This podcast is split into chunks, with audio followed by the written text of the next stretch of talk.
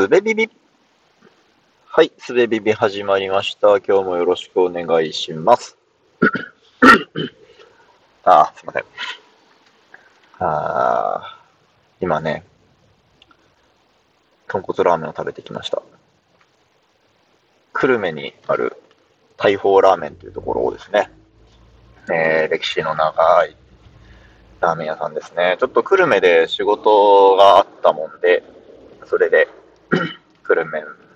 で、まあ、出張の分を終えて、えーと、晩ご飯、大砲ラーメン食べて、で、家までドライブというところですね。ということで、また今日もロングドライブ雑談会でございます。はい、お時間ある方はお付き合いください。えー、そう、この間の雑談会、95分あるやつですけど、なんか、よう、よう再生されとるみたいです。長い方がいいのかな？まあ多分、なんだろうね。長さじゃなくって、なんか話題の気楽さみたいな感じなのかな？うん。特に浮き沈みなく、ザーッと流れていく会話というか、なんかもう、なんだろう、言葉じゃなくって音として聞いてもらっているのかな、みたいな風に、えー、思ってるんですけど、まあ、いいっすよね、それでも。うん。なんかこう、多分、何かを僕が伝えようとして言葉にして、で、それを皆さんが聞いて何かしらを受け取って、というプロセスは、なんかこう、なんだろうな。僕が伝えたかったことは伝わらないじゃないですか、普通。うん、というか、えっと、伝それが伝わったかどうかということが確認できないから、えー、伝わらないということにしておこうという話ですけど、うん。だから伝わらないのだから、伝えようとしなくてもいいし、うん、受け取ろうとしなくてもいいわけですよね。うん。なんかこんな風に言うと、えー、コミュニケーションを諦めた世捨て人みたいな風にも聞こえますけど、まあ別にそうではなくて、あの、厳密な話をするとそうなるよねっていうだけで、まあ、その中でどうやって、えー、コミュニケーション取るかとか、楽しく生きていくかみたいなことが、えっ、ー、と、なんだ、というところに興味があるわけですけど、まあ、で、あのー、そうそう、なんか、長く、特にトピックもなくダラダラ話すっていうのに、なんか需要があるとしたら、そういうその内容じゃなくて、ただ、話しているという事実、話してるっていうことだけなんだろうなと、そしてそれでいいなと思ってるっていう話ですね。はい。まあ、だからね、この1時間超えのドライブをする機会が僕に頻繁にあれば、なんかもう、すべビビをそういう番組にしてもいいかなって思ったりもしてますね。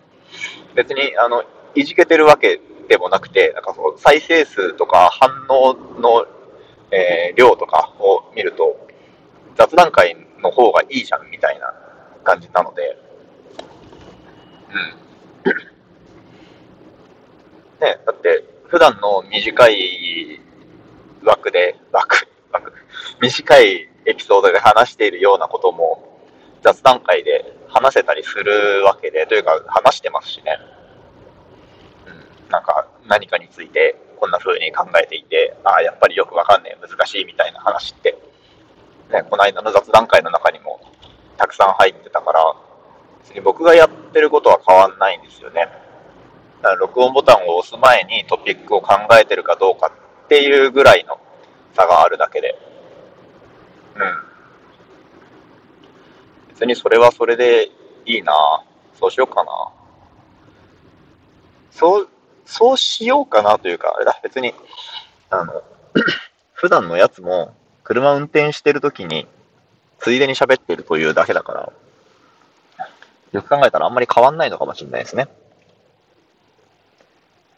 長かろうが短かろうが。うん。あ、そう、あとね、散歩しながら撮るっていうのもやりたいんですよね。過去、何度か数えるほどですけど、やったことはあるんですよね、この番組でも。うん。だからちょうど、ね、直前のやつがそうですよね。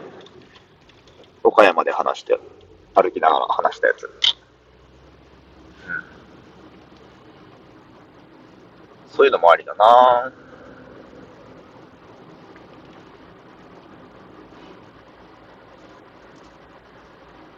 なんか、あのー、ポッドキャストの、うん、まあ、いろんなスタンスがありますけど、再生数を求めないというのは、まあ、僕もそのスタンスで、なんだろう、いるんですけど、あ、でもちょっと違うのかな。再生数求めないのと、たくさんの人に聞いてほしいと思わないのってイコールですかね。なんかこう、失礼。再生数を求めるというと、数字の奴隷みたいなニュアンスになるんですけど、えー、多くの人に聞いてほしいっていうと、なんかこう、もうちょっと、何？明るいモチベーションというか、そんな感じがしてしまうな。だから僕は、多くの人に聞いてほしいとは思ってるけど、再生数が大事とは思ってないっていう感じ。これは矛盾してるのか。結局それは再生数が欲しいということじゃないかというツッコミを受けるのでしょうか。うん。まあいいや、それならそれでいいんですけど、僕は再生数を気にしてますということでいいんですけど。うんと、あだから少なかった時に凹むかどうかみたいな話かな。少ないのを嫌だと思うかっていうので言うと別に嫌じゃないですね。はい。再生数増やしたいですが、えー、少ないことや減ることを特にネガティブに感じていないですっていうスタンスかな。じゃあ。はい。で、あそう、えっと、何が言いたかったかもう半分ぐらい忘れてるんですけど、えー、なんでたくさんの人に聞いてほしいかっていうと、うん、反応が欲しいわけですよね。反応というか感想かな？なんかこう、うーん、自分が考えて話していることって、そのいわば自分との対話、自分との会話の中で出てきたものでしかないわけですよね。だから、他者の視点が欲しいと常に思っているかな、多分。うん。だから、多くの人に聞いてほしいでしょうね。で、その再生数っていうのもなんか反応の一つだと思うんですよね。少ないのも多いのも。うん。だからね、冒頭に話してたみたいに、えー、雑談会の方が再生数多いってことは、ああ、こういうのを好んで聞く人たちが多いのかとか、っていうような反応として僕は受け取ることができるわけですよね。間違ってるかもしれないんだけど、でも、うん、それはそういうもんですよね。あの、なんか、文字とか声とかで感想を伝えられたとしても、それが本当かどうかっていうのはわかんないわけだから、同じですよね。な何かしらの、うん、反応から僕が何かしらを読み取るというのは。うん、で、そう、この反応が欲しいというのは別に、あの、今、これを聞いてくださってる方に感想をツイートしてくれみたいなことを言ってるわけではなくて、いや、ももちろんしてもらえたら嬉しいんですけど、うん。な、何が言いたかったんだっけ？えー、そう、反応が欲しいわけだから、なんかそう、再生数の上下とかがあると、ちょっと、おっと思うって感じかな。絶対違うな。もう忘れちゃった。うん。あで、あの、ちょっと別の話になるんですけど、えー、っと、この番組で話したことがあったかどうかわかんないし、あったとしてちょっとどのエピソードかも、えー、わかんないんですけど、ポッドキャストの配信サービスを作っています。今作ってる途中です。うんと、あ、多分話しましたね。うん。まあいいや。あの、何かというと、えー、配信する人が自分の音声データを Google ドライブに置く。自分のアカウントの Google ドライブに置く。で、えー、概要欄のテキストとかもスプレッドシートに書いて、んで、えー、配信すると。ということができるようになるサービスというのを作っています。だから厳密に言うと配信サービスではなくて配信支援サービスみたいになるのかな。うん。ちょっとわかんないけど。で、それなん、なんでかっていうと、これもう、あの、聞いたことある人にはまたかよっていう話ですけど、うんと、ね、ポッドキャストって、そもそもはすごく自由なものだったわけですよね。うんと、自分で借りているレンタルサーバーに音声ファイルアップロードして、で、RSS ファイルも、まあね、昔は手書きしてアップロードして、で、それをみんな RSS リーダーみたいなやつで、RSS フィードを購読して、ね聞いてたというのが起こりですよね。ちょっと調べずに言ってるから不安だけど、まあそう、そういうものだったわけじゃないですか。で、それが、うんと、ポッドキャスト配信サービス、まあ今アンカーが代表ですかね。アンカーなら、アンカーが、とサーバースペース用意して、で、そこにアッップロードして、で、そこで RS の、RSS の生成とか、えー、っと、まあ、その RSS に載っける情報の入力支援とかをしっかりやってくれて、そこから配信しているという構図なわけですけど、なんかこう、手触り感みたいなものが失われているなというふうに思ったわけですよ。うんと、まあ別に僕はその、ポッドキャスト配信の手触り感みたいなものを知っているわけではないんですけど、その時代にやったことなかったし、初めてのポッドキャスト配信はアンカーですし、そういうの知らないんだけど、でも、なんかこう、エンジニアとしてなのかな、その、オープンな技術が、えー、なんか覆い隠されて、うんと、その、オープン、オープンさ自由さが、なんか半減ぐらいしてるみたいな風にも見えるわけですよ。うん。えー、だね、アンカーは Spotify のサービスなので、Spotify が、とか、まあまあアンカーでいいか。アンカーが、例えばね、多分利用規約とかで詳しく書かれてるんでしょうけど、まあ、できないことになってるかもしれないけど、アンカーがアップされた音声ファイルの中身を見て、あ、これは配信しちゃダメです、つって、えー、エピソードとか番組とかを凍結させることもできちゃうわけですよね。そこのサービスにファイルを置くということは。うん。でもね、それってなんかちょっとおかしいですよね。自分の自分の声、声、まあ、自分の音声を、うん、自分で配信できるのに、人に配信を任せているがゆえに、うんと、なんだ、自由が損なわれるっていうこと？うん。まあ、おかしいというかね、別にそれが便利な形だからそうなっているっていうだけで自由を制限するつもりはないのかもしれないけど、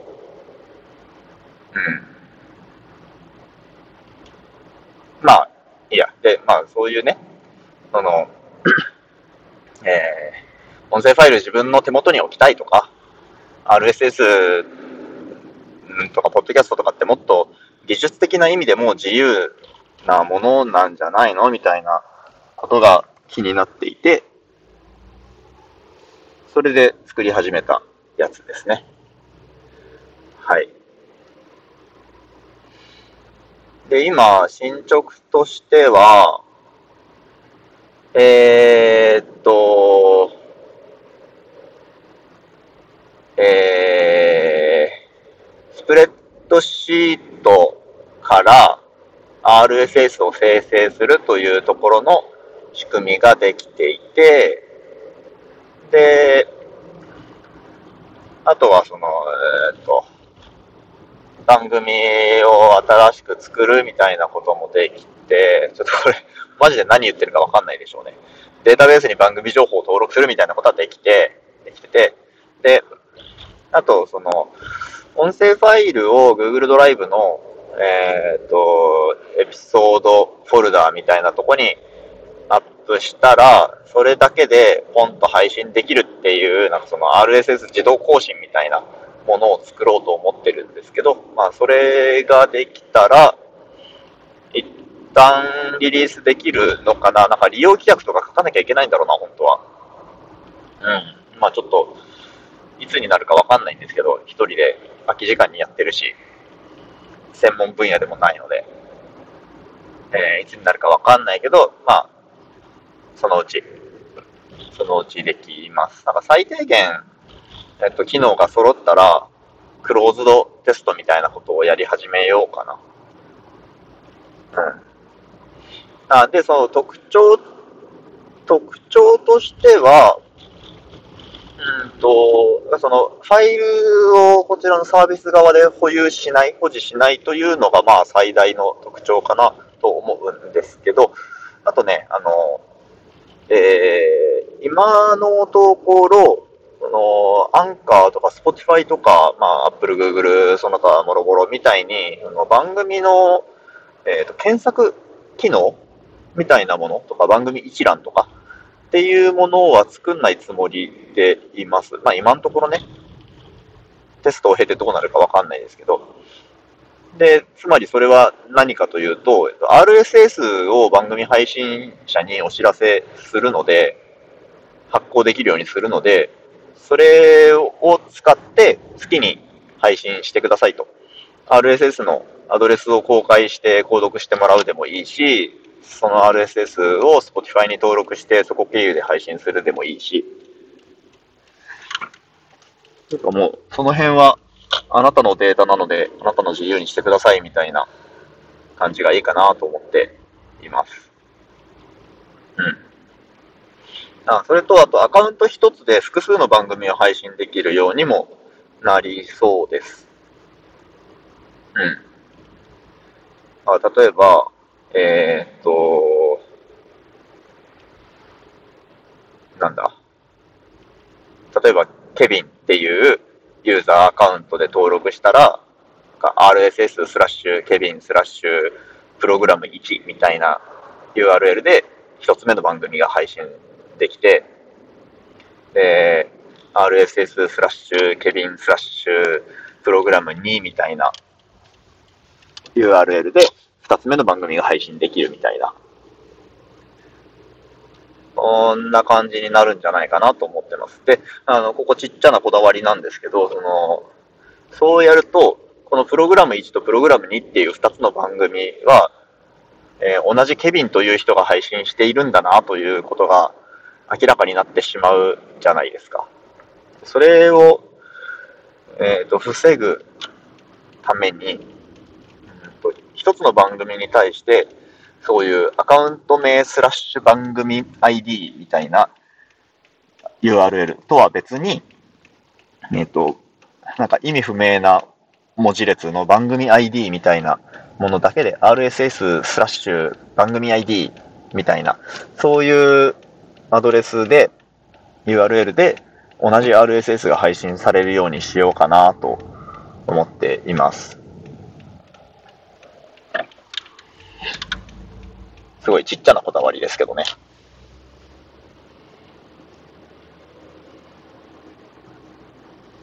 はい。えー、ああ、でもそれなんか、アカウント、なあ、やめようやめよう。アカウント名を偽装できた方がいいのかな、みたいなことを考えたけど、ちょっと、えー、仕様が煩雑になりすぎる。はい。アカウント名隠したい場合は、そういうことも選べますよっていう風にしようとしてます。はい。えー、っと、まあ、そんな、何の話をしてるんだ、ずっと。はい。えー、何の話しようかな。あとは、そう、あのー、ちょっとね、手をつけられてない構想として、まだ、えー、大きくやりたいことが2つあって、1つは、えっ、と、ポッドキャストのパブリックビューイングアプリみたいなもの。まあ、あの、ざっくり言ってしまえば、もう、ニコニコ動画風のポッドキャストリスニングアプリですね。ニコニコ動画風というか、別に、えー、ルックフィールはニコニコ動画っぽくなくていいんですけど、まあ、要は、えー、ポッドキャストのタイムライン上にコメントが書けるみたいなやつってことかな。うん。こうね、ポッドキャストを聞きながらって、なんか、ながら聞きしてることが多いわけですよ。まあ、僕もね。多分そういう人も多いと思うんですけど、ながら聞きしてると、あ、なんか感想を残そうと思ったタイミングで書けなかったりするじゃないですか。なんか仕事して、しながらエピソード聞いてて、あ、こういう感想を持ったぞっていう時に、うんと、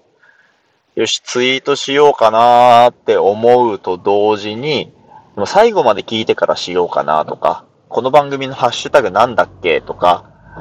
えー、人によっては、どのアカウントでつぶやこうかなとか、あ、でもこれ言いたいこと多いから140文字に収まるかなお便りの方がいいかなハッシュタグ何文字だっけとか、こう、いろんなね、いろんなちっちゃい、ちっちゃい気にしいポイントが積み重なっていって、で、その瞬間には感想を書かない。で、エピソード終わった時には、その感想を書こうと思った熱がもう冷めていたり忘れていたりして、結局感想がつぶやけない、感想が伝えられないみたいなことがめちゃくちゃあるわけですよ。めっちゃありますよ。多分、めっちゃあるんじゃないですかね。僕以外にも。で、だから、えー、っと、ちょっと待って今、今ちょっと道が混み入ってて、集中できなくなった。はい。だから、聞いた瞬間に感想を残してよいということにしたい。だからそのアプリのインターフェースとして、すぐツイッターにかけるかもしれないし、そのハッシュタグ付きでね、ハッシュタグ付きですぐツイッターにかけるということかもしれないし、そのタイムライン上にポンとまずメモを残しておいて、まあ、そのメモを直接見せることもできるし、えー、メモをまとめてツイートするみたいなことができるかもしれないし、なんかそういうね、細かく、えー、具体的にはまだまだわかんないんですけど、うん、こう、感想を書こうと思った時に書ける、書いて良いのだという環境が欲しいなと思っていて、それを作ろうかなと思っているという感じですね。えー、今、今私は Google マップを見ています。少々お待ちください。はい。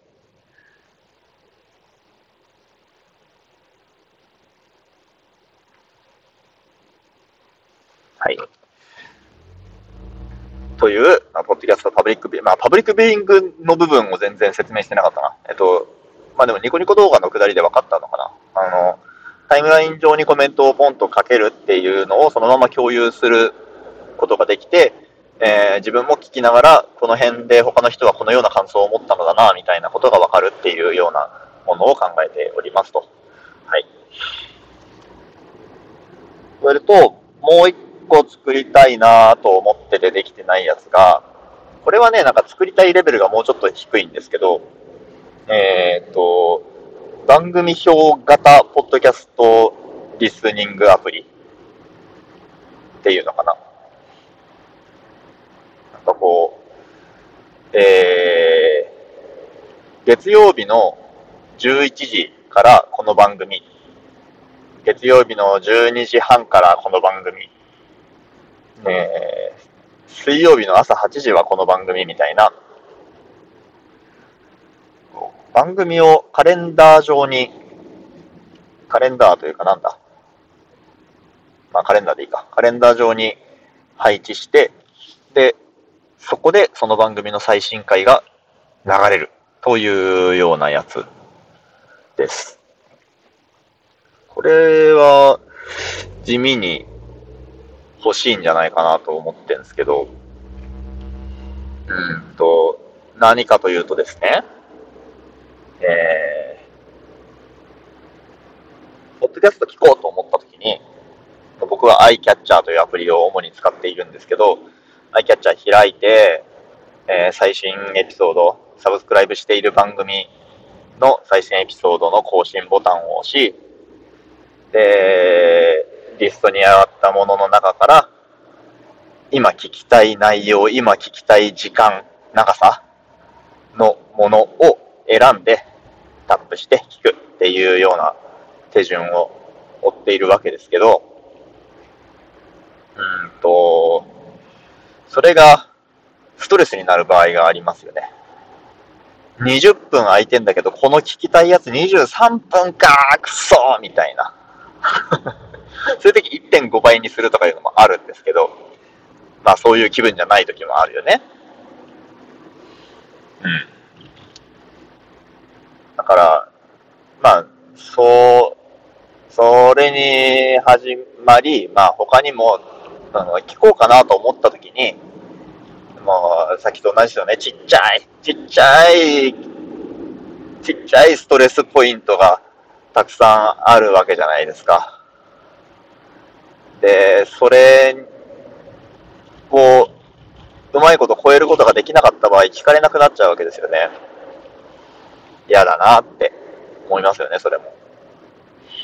だから、うんと、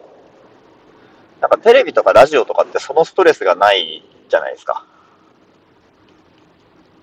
自分で、えっ、ー、と、番組を選ぶという自由度が少ない、少ないし、うんと、なんだ、その時聞ける番組というのは限られてるって意味でね。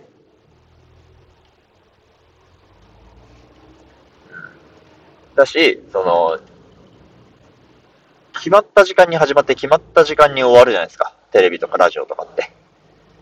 だから、その、自由ではないんだけど、自分がそれに合わせるということが自然に、えー、できるものであったり、できるものであるということだったり、えーと、自分が合わせられないことがストレスにならないんですよね。もうそういうもんだっていうふうに捉えてるから。うん。だから、そういうポッドキャスト聴取環境があってもいいんじゃないかなって思ったわけですよ。まあもちろんね、好きな番組全部聞きたいから、ね、カレンダー上に配置して、11時からこの番組が再生されるんだけど、11時10分になっちゃったみたいな時には適さないんですけど、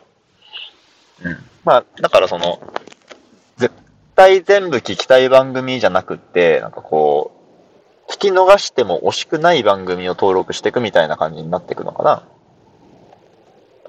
うん。まあ、できた後のことを作る前から、ワイワイ言っててもしょうがないんですが、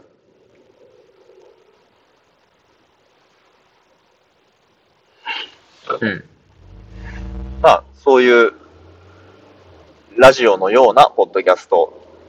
聞く環境みたいなものを考えていますと。誰か作んないかなって思ってるんですけど なんかね、時間かけたら僕はできるとは思うんですよ。時間があって、えー、モチベーションもなくならなければ、多分作れるんですけど、うん、早く欲しいから、誰か得意な人が作ってほしいなって思っている 分かってますよ？誰もやらないなんてことは。だから僕が、えー、作れる時間があって、作りたいモチベーションが十分あったら、その時にやるので、欲しい人はそのまんま、えー、待っててください。やるかわかんないけどっていうことなんですけど、うん、誰がやってくれたらいいのになって思ってはいます。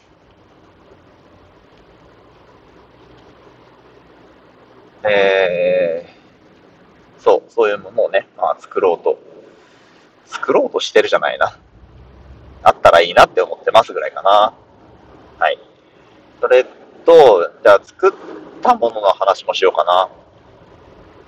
えー、っと、ポッドキャストスピーチトゥーワードクラウドというブラウザーで動く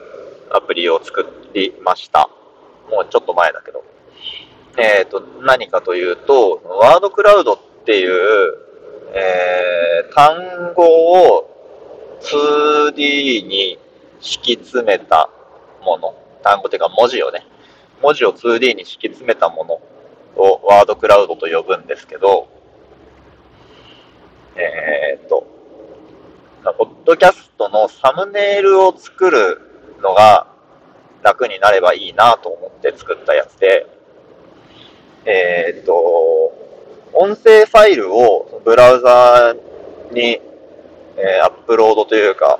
アップロードでいいのかな？ブラウザに読ませると、その音声ファイルの中身を文字起こししてくれて、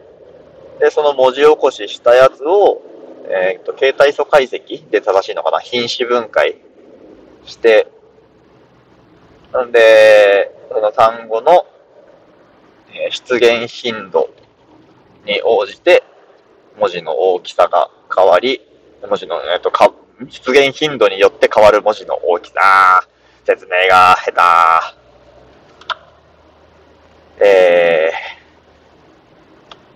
ー、出現回数の多い文字は大きく、少ない文字は小さく、えっ、ー、と、えー1枚の画像上に文字が並べられていきます。ほんで、その背景に、例えば自分のポッドキャストのカバーアートを載っけたりすると、はい、えー、そのエピソードで話していることがなんとなくわかるサムネイルの出来上がりといったところですね。はい。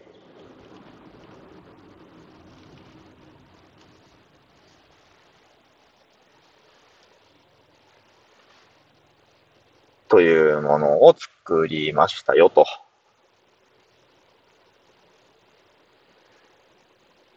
えー、っと、これはあれだな。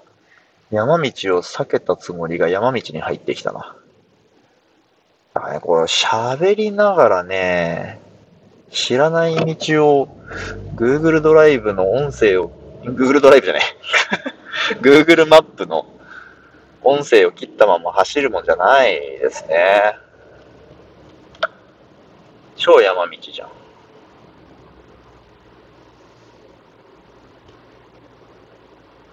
まあまあ、周りが静かでいいですね。はい。まあ、いや、そう、ポッドキャストスピーチトゥーワードクラウド、そういうやつでした。えっ、ー、と、まあ、この番組のね、エピソードのサムネイルは最近それで作っているので、ああ、こういうことねっていうのは見たら分かってもらえると思います。はい。えー、っと、それと、あと最近作ったのは、あの、新型大人ウイルスのサムネイル風の画像を、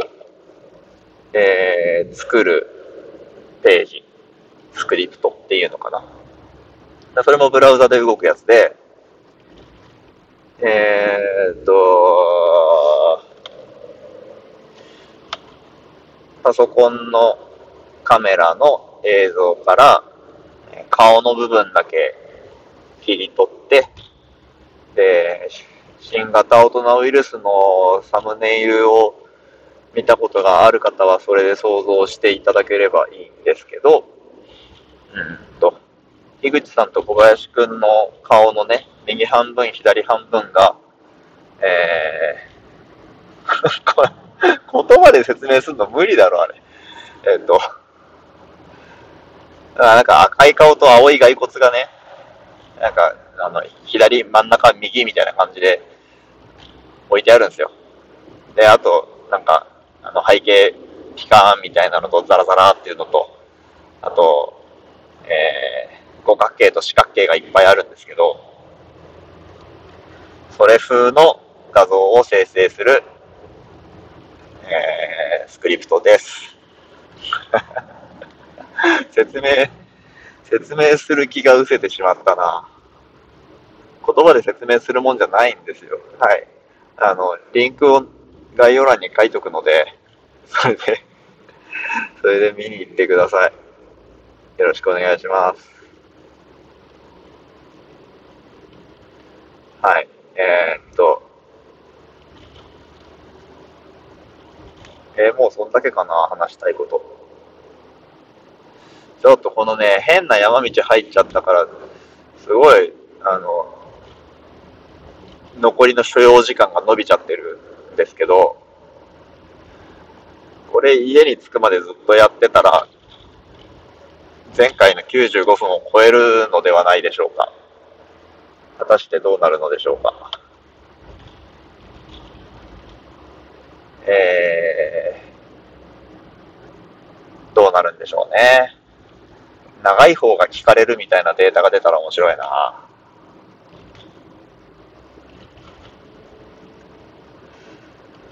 こんな山道では、見かけた看板全部読むの術も使えないじゃないですか。あらあら、困りましたね。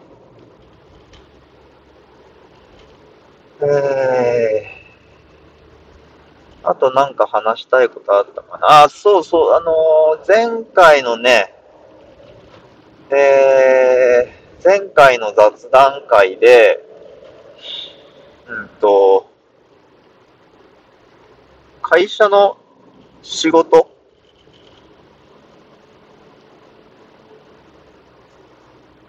会社の、あ、なんだ、なんていうの、ちょっと今、今、道を間違えたかもしれないと思って、ちょっとまたね、運転の方に気を取られてしまいましたけど、はい、大丈夫でした。あのー、前回の雑談会で、えー、っと、会社、うちの会社では、みんな、やりたいことをやるのだということが、あれ、これは有料道路に入ってしまいましたか？?ETC 使えるのかな？ちょっとわかんねえな。やべえ。財布出さなきゃ。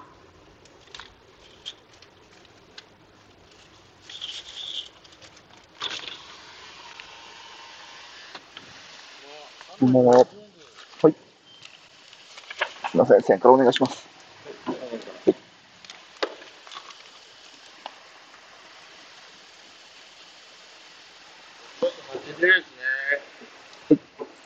はい、ありがとうございます。よし、やったりね。はい。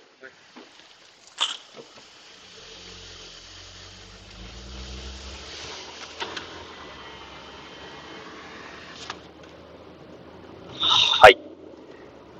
えー、予期せず有料道路に入ってしまいました。山道ですね。なんかバイパス的なやつなのかな。えー、っと、そう、あの、仕事の話をしようと思ったんですけど、この、えー、っと、え、今、仕事の話を置いといて、これ話してから戻ってこようと思ったその話を忘れたな。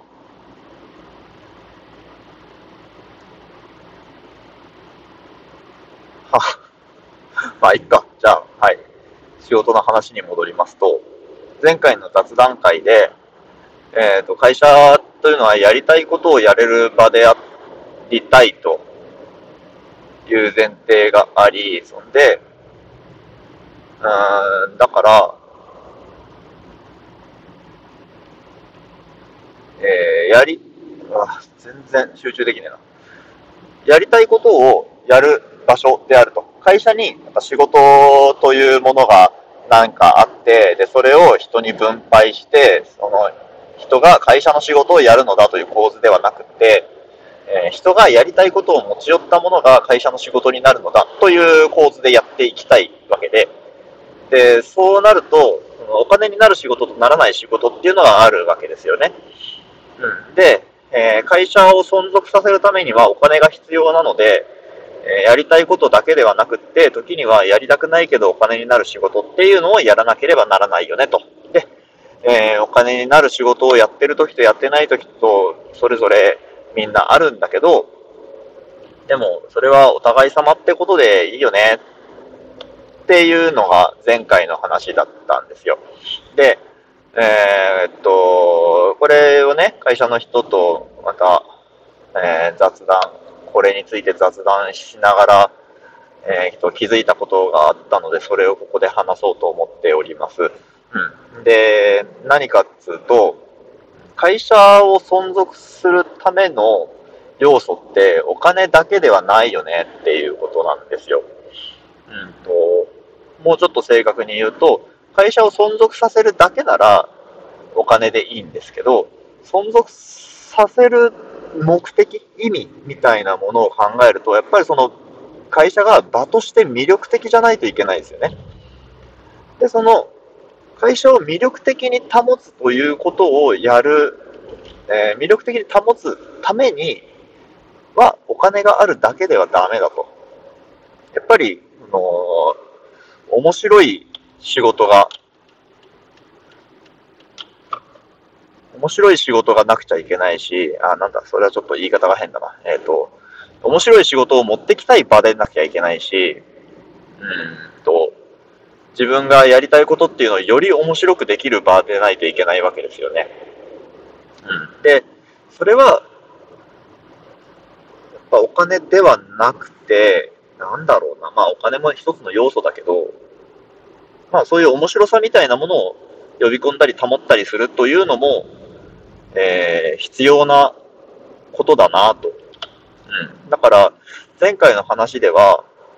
えー、やりたいことをやるということと、お金を稼ぐということが、なんかこう、陰と陽みたいな、ん？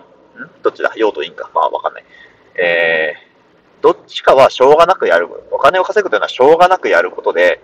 本当にやりたいのは、やりたい仕事であると、というようなこと。で、その構図で捉えてしまうと、やりたいけどお金にならないことをやっている間、他のメンバーにごめんね、お金は今、今はお金をあなたたちが稼いでねっていうような、えー、ごめんねっていうね、ごめんねありがとうみたいな、そういう関係が生まれてしまうわけなんだけども、でも、えー、今自分は会社にとって会社が魅力的になる、もっと魅力的になる活動をしているのだ。お金にはならない、えー、お金以外の価値がある仕事を今、え、意思を持ってやっているのだっていうような心持ちになれたら、ごめんねっていうのは出てこないかなとは思う、と思うわけですよ。で、その、えー、っと、ちょっと話が派生してしまうけど、えー、っと、お金になる仕事っていうのもどんどん面白くしていかないといけないわけで、だから、えー、お金になるけど面白くない仕事っていうのをなくしていこうっていうことを考えなくちゃいけないわけだなというふうに思ったわけですね。お金になるし、面白い仕事っていうことをやれるような場に育てていくということをやっていかねばなという話ですかね。本当か？それが言いたかったか俺は。はい、多分そうです。っていう認識のアップデートがありました。まあでもね、やっぱ直感的にはまだまだえー、やりたいがお金にならないことっていうのをやっている間、あ、ごめんね、ありがとうねっていう気分は拭えないわけですけどね。それが、その前回言ってた余裕の話ですよね。多分。うん。やっぱりそのお金っていうのはね、いろいろ言ったけど、会社が存続するために必要な要素ではあるわけですよね。毎月経費がかかるので。うん、場所代だったり、給料だったりね。うん。まあ、だからその必要な分というのが、ストレスなく捻出できるようになったら、えー、もうちょっと余裕が持てるんだろうなって感じですかね。はい。というようなことを、この間考えました。うん。で、なんかその、会社でこのような雑談ができるというのは、とても良いなぁと思うんですよ。うん。なんかこう、あ、できないのかな？できるよね、みんな。できないのかな？したくないのかな？したいと思わないという人もいそうだな。うん。なんかね、こういう話をするときに、ちょっと一瞬冷静になると、ちょっと怖くなったりするんですよね。あの、えっ、ー、と、これ、それは強者の論理だろうみたいなね、感想を持たれてもおかしくないなっていうふうに思ったりもします、これは、この話は。うん。ね、仕事というのはやりたいことで構成されているべきであるなんて、そんな、そんなこと言ってられない人もいるわけじゃないですか。仕事に楽しさを求めてないだとか、えー、まあそんな能動的じゃなくても、何？仕事を楽しむ余裕なんてないとかもね、という人たちももちろんいるわけで、うん。なんかこう、すべての人がそうであれと思っているわけでもないし、そうであった方がいいと思ってるわけでもない。ただ自分はそうであるというふうに、うん、というふうに思っているのだけど、いや、本当かな。みんなそうなればいいよって思ってんのかな。そんな能天気にみんなこっちおいでよって言ってるとしたらそれはひでえやつだな。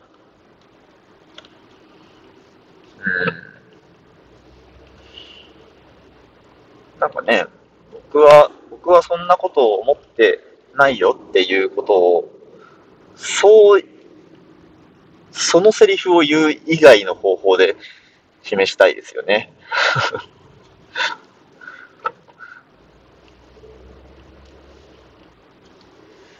僕はあなたのことを愛していますということを、僕はあなたのことを愛していますという言葉以外で表現したいですよね。理解してほしいですよね。うん。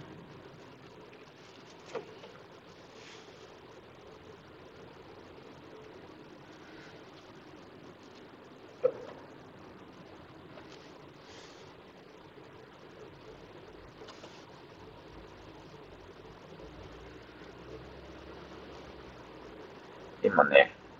カーブの多い山道を走っている、プラス、あのー、工事中で無人のあの信号で片側交互通行になっている区間があるじゃないですか。それが頻発する山道を走っていまして、うんと、気が抜けないので喋りがおろそかになっております。信号機ね、あの、見逃したらマジで危ないですからね。見通しの悪い山道で、一車線のところで対向車が走ってくるとかいうの結構、結構絶対絶命なので。とか、今、あの、3、3台ぐらい連なっている先頭を走っているので、僕がハイビーム役なんですよね。だからハイビーム、運転する方はわかると思うんですけど、ハイビームしてる間に対向車が来たら対向車めっちゃ眩しいから、あ、対向車来たと思ったら、ハイビームを下ろさなきゃ、下ろさなきゃ、あの、下打ちされるわけですよ。ね。だから、対向車が来ないかという、対向車が来たかどうかみたいなことを、えー、気にしつつ、信号のあるなしを気にしつつ、えー、後ろの人に煽られていないかみたいなことを気にしつつ、そして、なんか、うだうだ難しいことを、一見難しいことを喋りつつの運転なので、えー、喋りがおろそかになっております。喋りがおろそかになっておりますということを、喋りが、喋りがおろそかになっていますということ以外で伝えたいですよね。そうですか？そうでもないですね。えー、またね、この話をしようと今、今の部分を喋りながら思いついたことがあったはずなんですが、すっかり忘れましたね。えー、なんだったっけな。なんかこう、イメージだけは頭に残ってるんですよね。こう、あの瞬間にあれ、それを思いついたはずだなみたいな、そのフレーバーだけ残っていたりとか、うん、なんかその話から連想される人だけが頭の中に残ってたりとか、しかしその話題そのものは全く頭から消えてしまっていますね。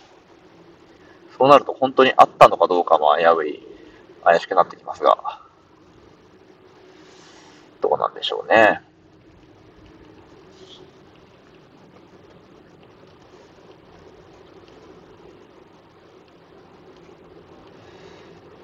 えーっと、対向車。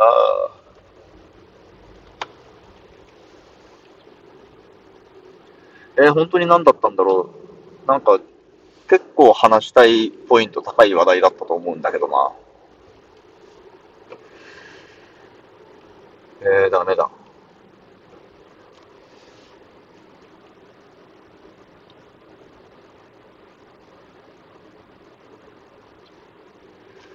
あ、もう全然関係ない話を。あの、クレジットカード何使ってますか？今ね、僕は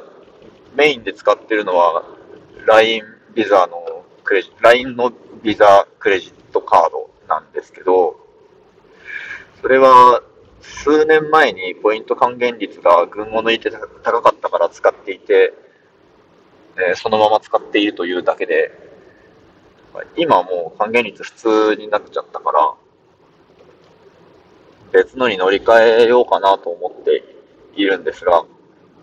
なんかこう調べたら、今、これみたいな決定打ないっすよね。なさそうじゃないですか？うん。ね、ちょっと前は、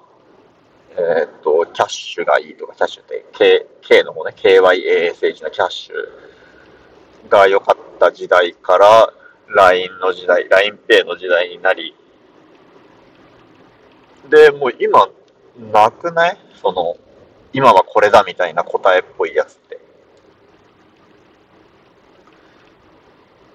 ね、この長い雑談会のこのポイントに感想をくださる方がどれだけいるのか、どれだけじゃないな、感想をくださる方がいるのかどうかわかんないですけど、はい、疑問も投げておきます。今、クレジットカード、クレジットカードというか、その、ポイント還元率という面で見たときの決済手段、何を使ってますかという話ですかね。はい。そのスタでポイントのね、話題をやってましたけど、それだと、あれかな？ Edy、Edy じゃねえ、何？iD か。Apple Pay の ID 払いがええねん、ええねんみたいな話だったかな。うん。Apple Pay ね、使ったことなかったというか、あの、Apple Pay が何なのかということを把握してなかったんですが、今日、えっと会社の人とそれこそ今、クレジットカード何がいいんだっけ？みたいな話の中で、Apple Pay の話が出て、あ、なるほど、そういうものだったのかって理解できたので、うん、使っていこうと思っています。Apple Pay、あのー、楽天 Pay とか PayPay とか LINEPay とかと並ぶものだと思っていたら違うんですね。あれ、決済手段のなんかラッパーみたいなものなんですね。ラッパーはエンジニア用語か。えっと、何？ハブ？インターフェース？おまとめ役？みたいな。いろんな決済手段を Apple Pay に登録できて、それを切り替えつつ、Apple 端末のタッチ決済で使えるというようなものらしいですね。うん。ビジネスモデルどうなってんだろうな。プルにマージンが払われる？そんなわけないよね。クレジットカード勝手に登録しておいて、そこで払ったら、アップルに何パーセントが払えとか、そんなことあるわけないよね。それか、えー、アップル側で、えー、登録できるクレジットカードみたいなものを選んでいる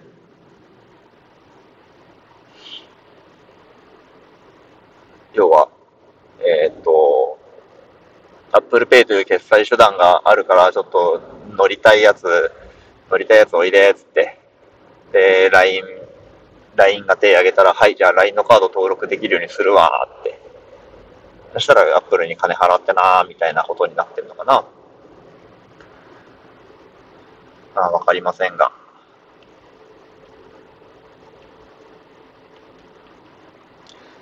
えっ、ー、と、今、山道を抜けて住宅街に入ってまいりました。住宅街は住宅街でね、えっ、ー、と、気使うんですよね。今夜で暗いので、人がいないかとか、えー、街灯も少なめなので、ハイビームにすべきかちょっと迷っているのですが、えー、あまりに家にね、その辺の道の脇にある家にピカーンって光が当たるようだとちょっと抑えた方がいいかなというのもあるし、うん。まあ気が抜けないですね。カーブも多いし、道細いとこだし。あ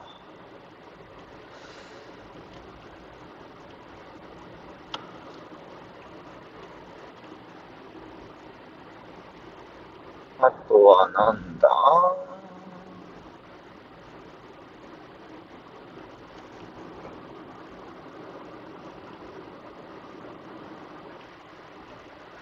うわまたなんか話題の、話題の匂いだけが、匂いだけが登ってきたな。これどうやったら捕まえられるんですかね。雑談が得意な人ってもしかしてこれが得意なの？なんか今話していることと関連がありそうなものの匂いを捕まえてちゃんと言葉にできる人っていうのが雑談が得意な人なのかな。だとしたら、マジで苦手だぞ。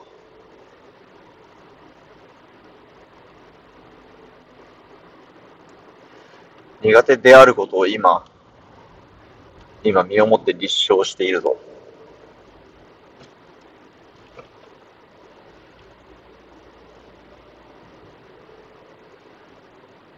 えー、もうちょっと何も考えないで走れる道を走りたいな。したら話に集中できるんだが。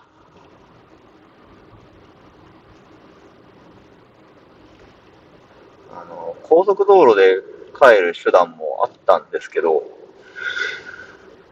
高速だとね、路面のノイズがうるさくって、ちょっとさすがに、さすがに聞くに耐えないものになるんですよね。だからちょっと、今日は下道で帰っているんですが、まあ、普段高速で行き来する道だから全然わかんないんですよね。今通っている道がどこなのか。Google マップ様々ですね。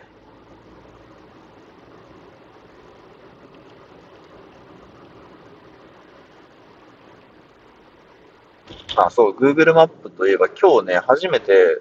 あの、初めてじゃないかもしれない。あの、徒歩の設定で Google マップのナビ機能を使ったんですよ。なかなか厳しいですね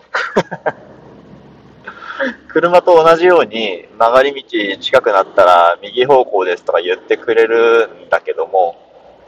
うんと、まあ、多分ね、大きい道通ってる時はいいんだが、えー、狭いね、込み入った道を行くと、タイミングがおかしかったり、この、ね、この曲がり角は言うのに、この曲がり角は言わんのかいみたいなのがあったりね。まあ、なかなか、画面見てればいいんですけど、そうすると音声いらないなって感じでしたね。まあ、大きい道行くときは本当にいいと思います。でしたね。そうそう。さっき言おうとしたことを一つ思い出しましたよ。あの、そう、下道を通っているんですけど、高速ではなく下道を通るっていうことも、その、えー、前多分話したけど、わざわざ時間のかかる方を選ぶっていうことは、ポッドキャストを趣味にしだしてから、できるようになったというか、やるようになったことですね。高速で高速を使って4、50分で帰れる道を、えー、下道で1時間半使って帰るっていうのは、なんかこう、合理性はないわけですよね。まあ、その、高速代とかソリン代と天秤にかけて、えー、コスパの話をすれば、まあもしかしたら下道の方がいいよねっていう判断をする場面もあるかもしれないけど、まあでも、そんなね、すごい差は出ないし、ましてや、今日は仕事で、えー、出かけてるわけだから、僕のお財布は痛まないわけですよ。経費で申請して帰ってくるお金なので。うん。だから、経済的な合理性はね、下道を通ることにはないんですけど、でも、うん、高速ではノイズがひどくて、えー、ポッドキャストが取れないからとか、えー、まあ今日は収録してますけど、収録せずに、ポッドキャスト聞くっていうことをやると、まあ、この長さあれば、あ聞くのを諦めていたあの番組のあのあの回が聞けるなとか、っていうポジティブな理由で、時間のかかる方を選べるなっていうのが、なんかこう、いい、いい趣味だなって、これ 前回も同じようなこと言ってるけど、いい趣味だなって思っています。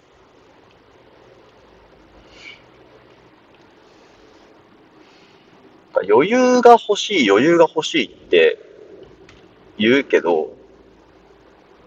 余裕を持てば良いんですよね。多分ね。ゆとりが欲しいときはゆとりを持てばいいんですよね。うん。いや、できない場面があることはね、承知して言ってますけど、その、できないのレベル感の話なんじゃないかと思うんですよね。うん。いや、気の持ちようでどの場面もどうにかなると言ってるわけじゃないですよ。どうにもなんないことはあるけど、どうにもなんないと思い込んでいるだけのこともあるよねっていう話ですよ。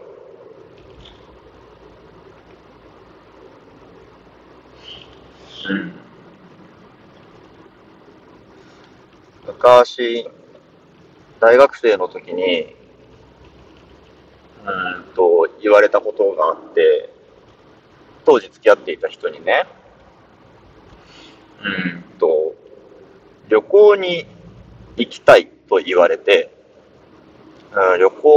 はおお金も時間もかかるしなみたいなぼんやりしたリアクションを返したら、え、お金と時間は作るもんでしょみたいなことを言われて、あ、なるほどって思ったんですよ。なんかね、当たり前と言われれば当たり前なんですけど、でも、その、自然にその余裕が生まれることは、まあ、ないわけですよね。空き時間があったらなんか詰め込むし、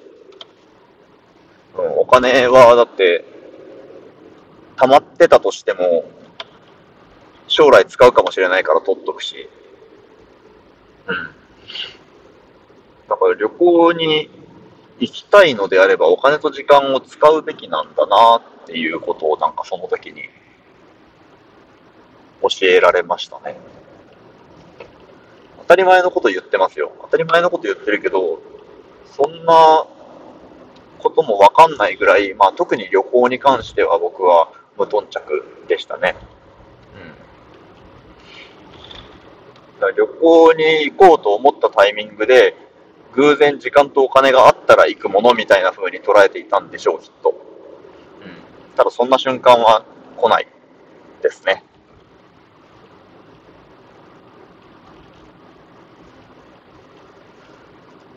だかそれもね、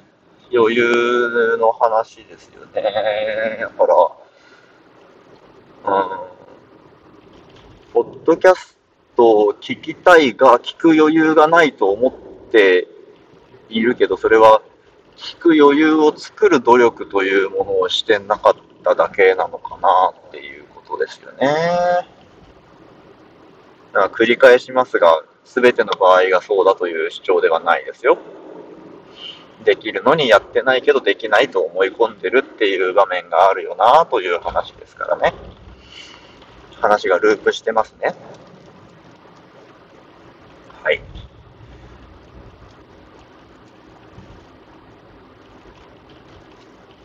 えー、あ、そう、最近、ポッド、なんだっけ、ポッドキャストペディア、ポッドペディア？なんだっけ？サービス名忘れたけど、なんか、ポッドキャストのレコメンドサービスみたいなものがローンチされましたね。ベータ版なのかな？うん。なんか、あの、ポッドキャスト番組の、えー、私の神回エピソードみたいなのが、えっ、ー、と、おすすめできますよ、みたいな、おすすめされますよ、みたいなやつかな？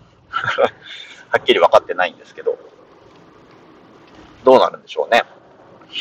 うん。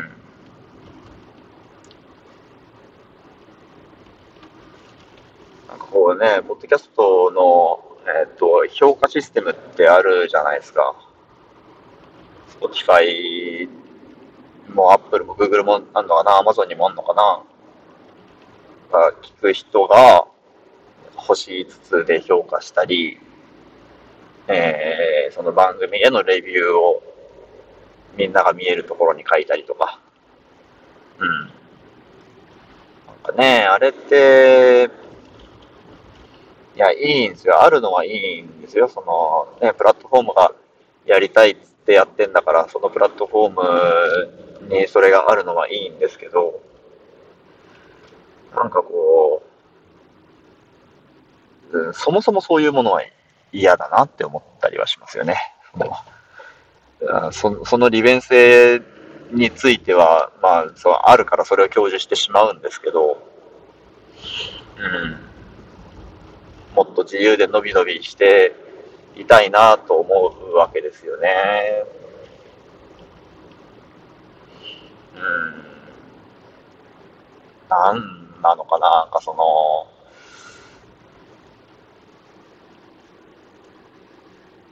評価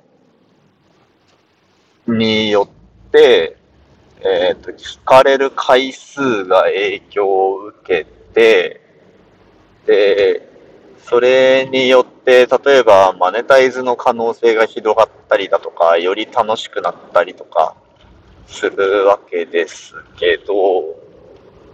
ーん、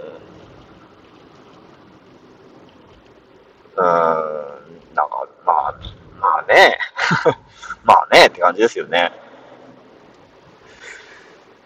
評価いらんくない？だからなんかその、2, 2個に分けてほしいな、ポッドキャスト、ポッドキャスト番組を。あの、なんだ？な、なんかのためにやってる人と、別になんかのためじゃなくやってる人と いや、なんだろうな、その、ビジネスでやってる人と趣味でやってる人とか言ったらいいのかな。なんか、なそれも明確な線引きはできないけど、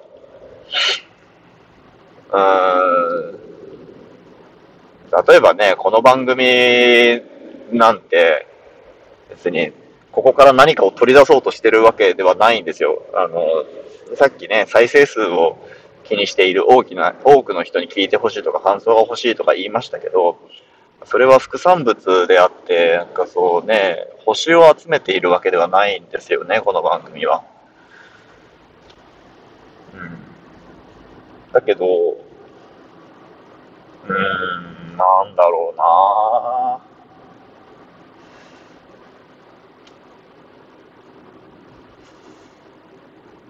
んか言い、言い、言いたいことがはっきりわかんないけど、うん。ああれだな、なんかその、そう、ポッドキャストで評価を稼ごうというような活動を見ると、就活マニュアルみたいだなと思ってちょっと暗い気持ちになるっていう感じかな。うん、でもね、就活マニュアルというのは、その就活、えー、そのような方法で就活をしている企業に自分を売り込むためには、えー、良い方法なんですよね、きっとね。うん。だから、そこから外れて独自の価値観で面接に臨んだり、エントリーシート書いたりしたら受かんないよね。それは幸せだよねっていうのはわかるよ。それは、それはまあそうすればいいですよ。それはそれでいいと思うんですけど、でも、うん、不幸なのは、そのような就活の仕方を望んでいない企業が、えー、そこに飲まれていくということが起こったら、それは不幸ですよねっていうことなんだよな、きっと。うん。だから、評価など気にせず、のびのびやっていたい番組が、えー、星のことを気にするようになってしまうと、不幸だよなっていう話なのかな。うん、そう。だから、2個に分けてほしいっていうのはそういうことなんですよ。えー、就活マニュアルに乗っかる企業、乗っかる就活生と、乗っからない企業、乗っからない就活生というのが、えー、っと、しっかり分けられていてほしいなという感じかな。間違って反対側に紛れ込まないようにしてほしいという感じですよね。だから、そう、あのー、モーさんが、ポッドキャストターじゃない、なんかこう、ゆるふわでやっている私に名前が欲しいみたいなことを言ってましたけど、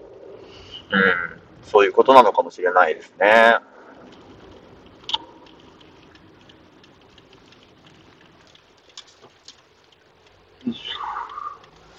またね、ちょっと、細かな道に入ってしまったので、喋りがおろそかになりますが、うん。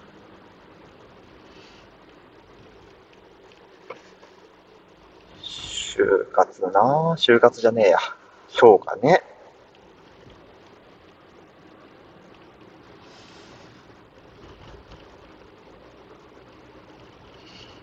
うん。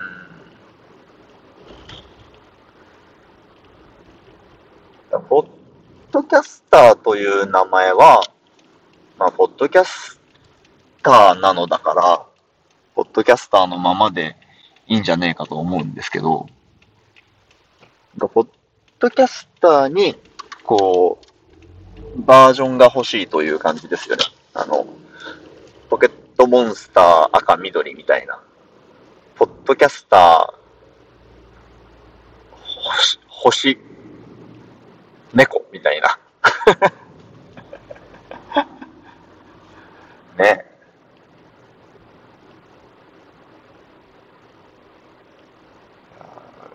星を集めてるわけじゃないんだよなっていう言い回しが気に入ったので、ちょっと星を、星を使っていこうかな。ね、星を集めてるわけじゃないですよね。この番組は星を集めません。集まった星はいただきますが、星を集めるための活動はいたしておりません。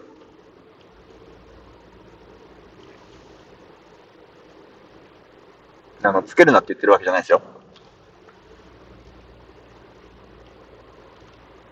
ついたら嬉しいですよ、そりゃ。ね、ついたら嬉しいけど、つくためのノウハウみたいなものには全く興味がないっていう感じですね。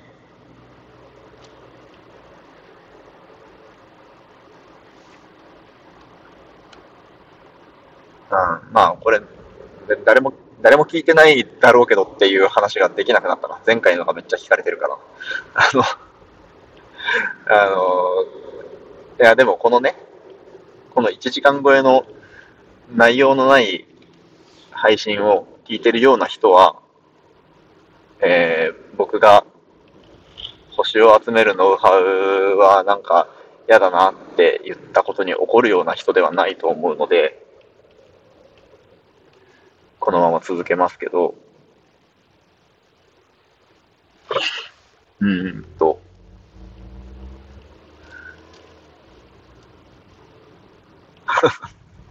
続けますけどっていうことを言ってる間に何を続けようとしたか忘れたんですけど、なんか誰かどうにかしてくれませんか、これ。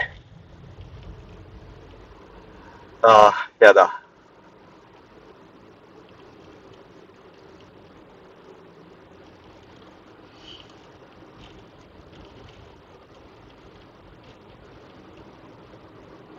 ポッドキャスター欲しいってめっちゃいいな。いや、めっちゃいいと思ってないな。今、口、口で言っただけだな。ちょっと今、狭い道通ってるから 最低の言い訳を続けております。いやまあ普段運転中に撮ってるから、こういうの全然できると思ってたらダメですね。知らない道だし、気張ってなきゃいけない道だと本当に、本当に何喋ってるかわかんなくなるな。なんだよ、ポッドキャスター欲しいって？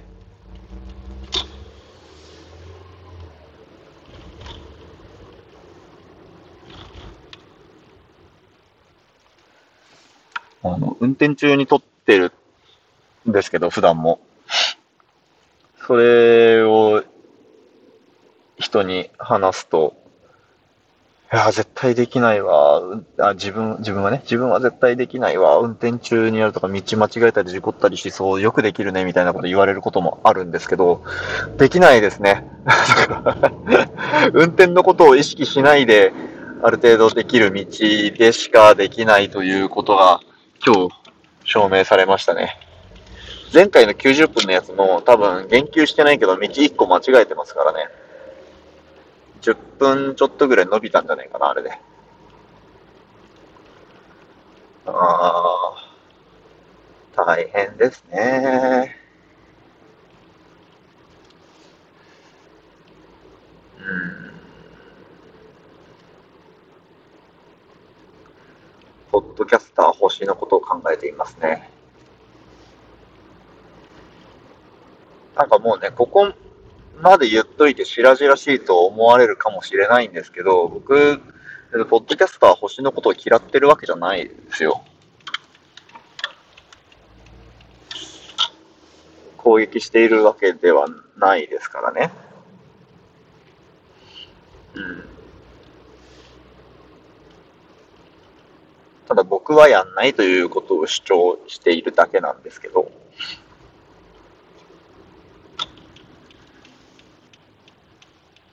どうしてもね、僕の思い込みなのかもしれないけど、どうしてもトゲトゲしくなっちゃいますよね。not for me って言いたいだけなんですけど、not for me って攻撃的じゃないですか。英語、英語の、英語でそう言った時のニュアンスは知らないんですけど、まあ、うん。攻撃的に聞こえますよね。それ僕はやらないっていうのは。ねなんかいい、いい言い回しが欲しいなあなたはそれでいいでしょうし、えー、あなたのそれが素晴らしいことも理解している。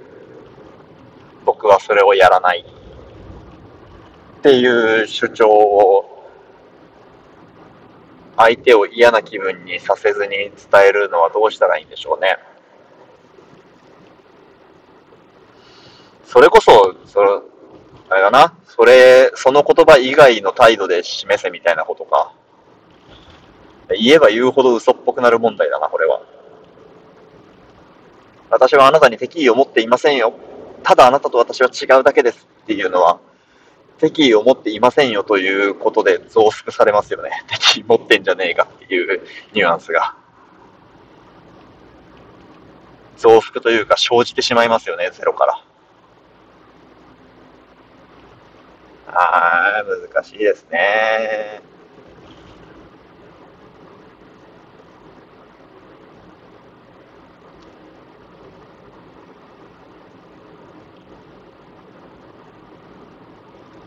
今ね、ある程度広い道を走っているので、ちょっとリラックスできていますよ。もう、そんな道もすぐ終わりそうな雰囲気ですけど。いやー、どんぐらい喋った？もう1時間以上喋ってんのかな ?1 時間以上余裕だな、余裕で喋ってんだ。これを1時間以上喋ってると表現して良いものかどうか。溜まってる時間もあったし、あ話せねえって言ってる時間もあったし、同じ話を繰り返している時間もあったし。でもいいんですよ、僕はね。僕は、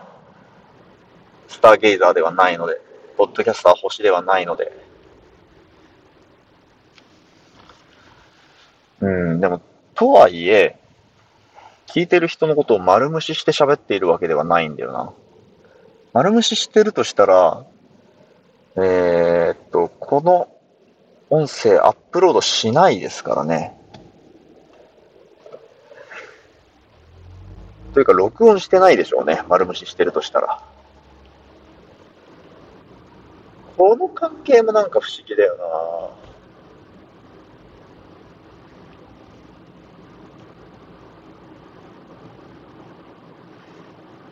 聞いている人のことを意識はしているが、聞いている人のためにやっているわけではないということか。ああ、そんなのざらにあるな。そんなの何でもそう、何でもそうとは言わないけど、そんなのいくらでもありそうだよね。うん。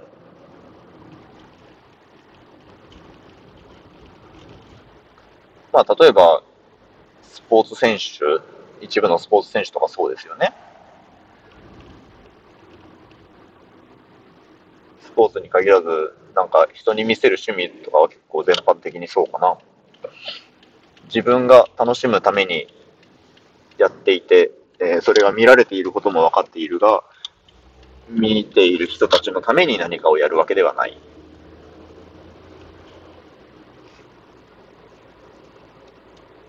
そういうことか。なんかこれは、ショーなのか？ショーではないよな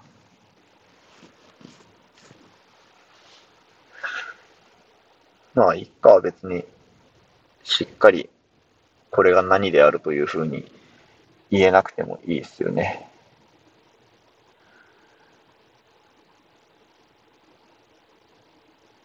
あ、そうそう。その、ポッドキャスターと別の名前が欲しいっていう、ゆるふわポッドキャスターに名前が欲しいみたいな話へのリップで、僕は、えっと、それもひっくるめて、ポッドキャスターっていう一つの名前で呼ぶのも一つの案なのではないかっていう、その方が幸せな気がするぞみたいなことを言ったんですけど、うん、そういうね、分けない、分けないっていうのはね、観点としては大事ですよ。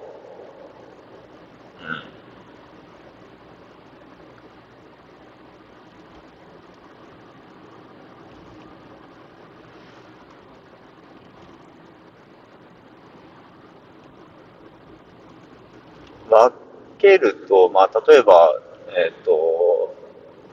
その、えー、何？意識高い系のポッドキャスター星のことを、えー、ポッドキャスターと呼び、えー、そうではない、えー、人たちのことを、うんと、まあ、ポッチャーとかと呼ぶとして、じゃあ、ポッドキャスターにあってポッチャーにないものはないかみたいなこと、そういう話に自然となりますよね。で、そうすると、意図してなくても文脈で優劣が生まれてしまうとか、えー、ポッドキャスターのお祭りに、ああ、でも俺ポッドキャスターじゃなくてポッドプッチャーだしな、ポッポッチャーだしなって参加できなくなっちゃうとか、自分はポッドキャスターだと思っていたんだけど、え、お前ポッチャーじゃんって言われちゃうとか、自分ポッチャーなんでっていう言い方が本人のニュアンスとは違って受け取られてしまったりとか、いろんな齟齬が生まれると思うんだよな。うん、まあでもね、それと、ドキャスターという名で呼ばれ続け、呼び続け、えー、人によってその指す範囲が大きく違うみたいな場面で生まれる不幸せや衝突とどっちがいいのかなみたいな話なんですかね。うーん、わかんないですね。どっちがいいのかね。わかんないもんですよね。そういうのってね。どっちがいいのかなんて。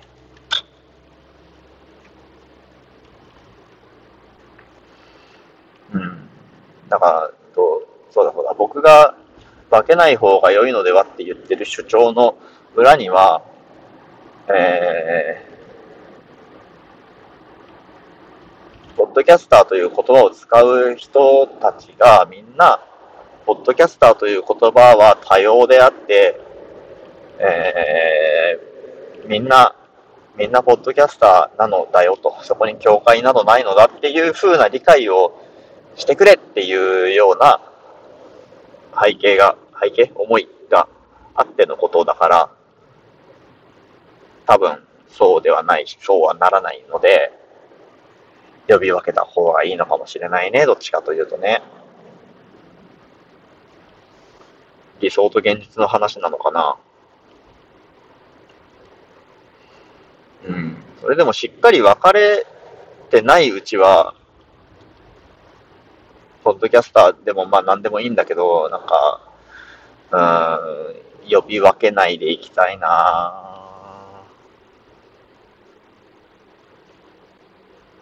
そうは思いませんか？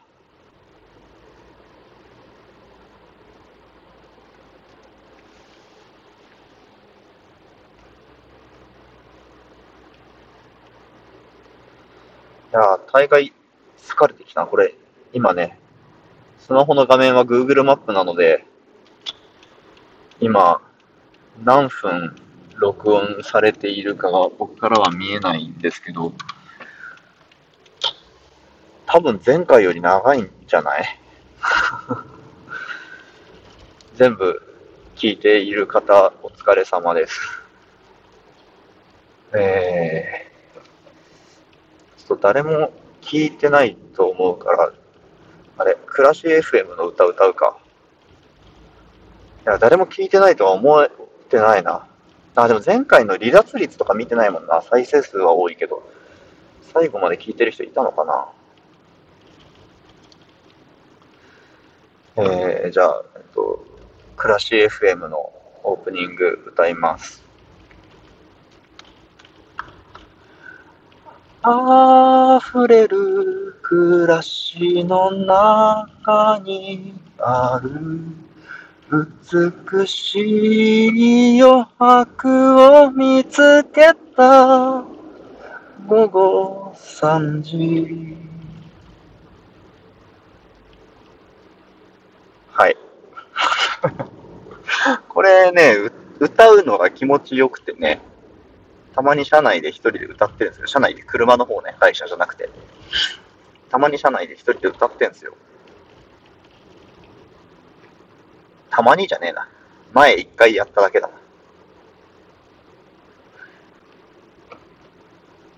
やっぱ面白いメロディーしてますよね。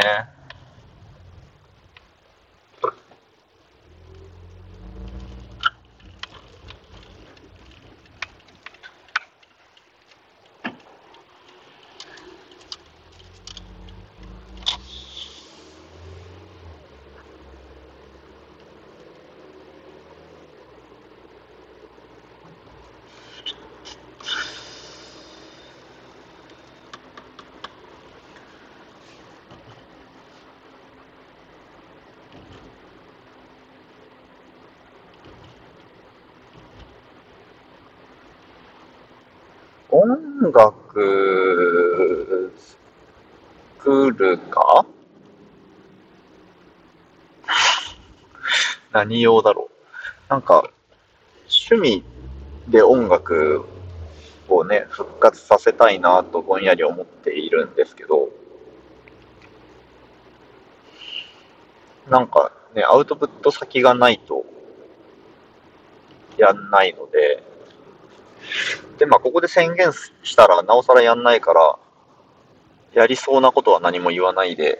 えっと、やらなそうなことだけを言いますけど、スレビビのテーマソングを作るとか、えー、ポッドキャスターバンドやるとか、ポッドキャスターバンドはもうなんか軽音楽部でそれ的なことやってるもん。軽音合宿です。軽音合宿ほぼそれだもんな。まあいいんですけど。あ、これ、今、今気づいたわ。これ、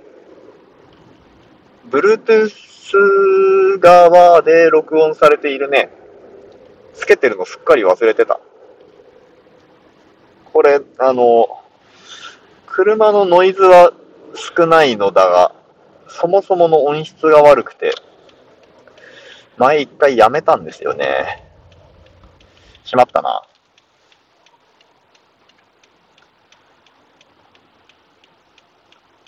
まあ、多分、このままアップロードすると思うので、あの、全部聞いた方は、マジでお疲れ様でした。ちょっと、聞き苦しかったかと思います。申し訳ない。うんと、まあ、そうこうしているうちに、家まであと数分というところまで来ました。いや前回はなんかそんなに話題に困んなかった気がするんだけどな。なんでだろ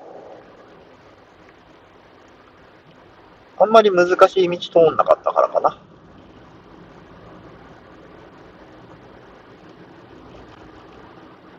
そんなに運転に集中しなくても、まあ道は間違えたけど、危なくない道だったから、普通に話せたのかな。それとも普通に話せてなかったのかな？思い出が美化されてるだけかな？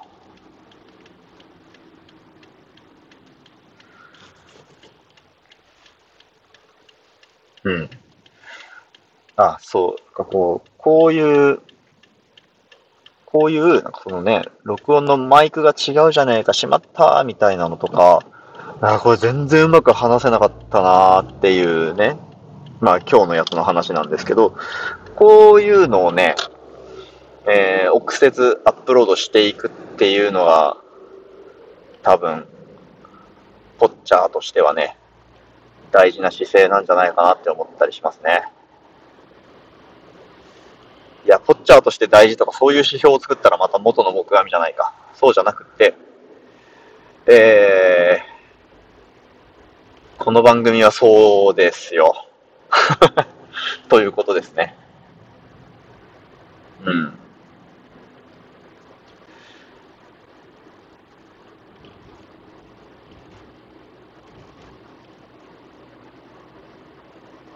そうするとね、あのー沈黙も怖くないし、えー、っと、沈黙も怖くないしね。ダメなものをね、たくさん溢れさせると、ダメがダメじゃなくなるのがいいですよね。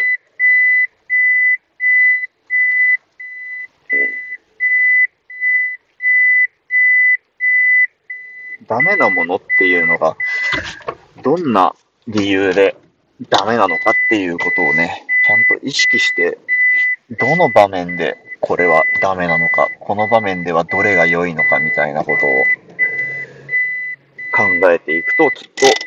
と、えっ、と、ダメなものなんてそんなに存在しないじゃないか、全部いいじゃないかみたいなことになってくれるんじゃないかな。はい。はい。えー、っと、あ、ちょうど1時間35分って前回と同じぐらいですね。特に切るとこもないので、このまま出しますね。はい。じゃあ今日も聞いてくださってありがとうございました。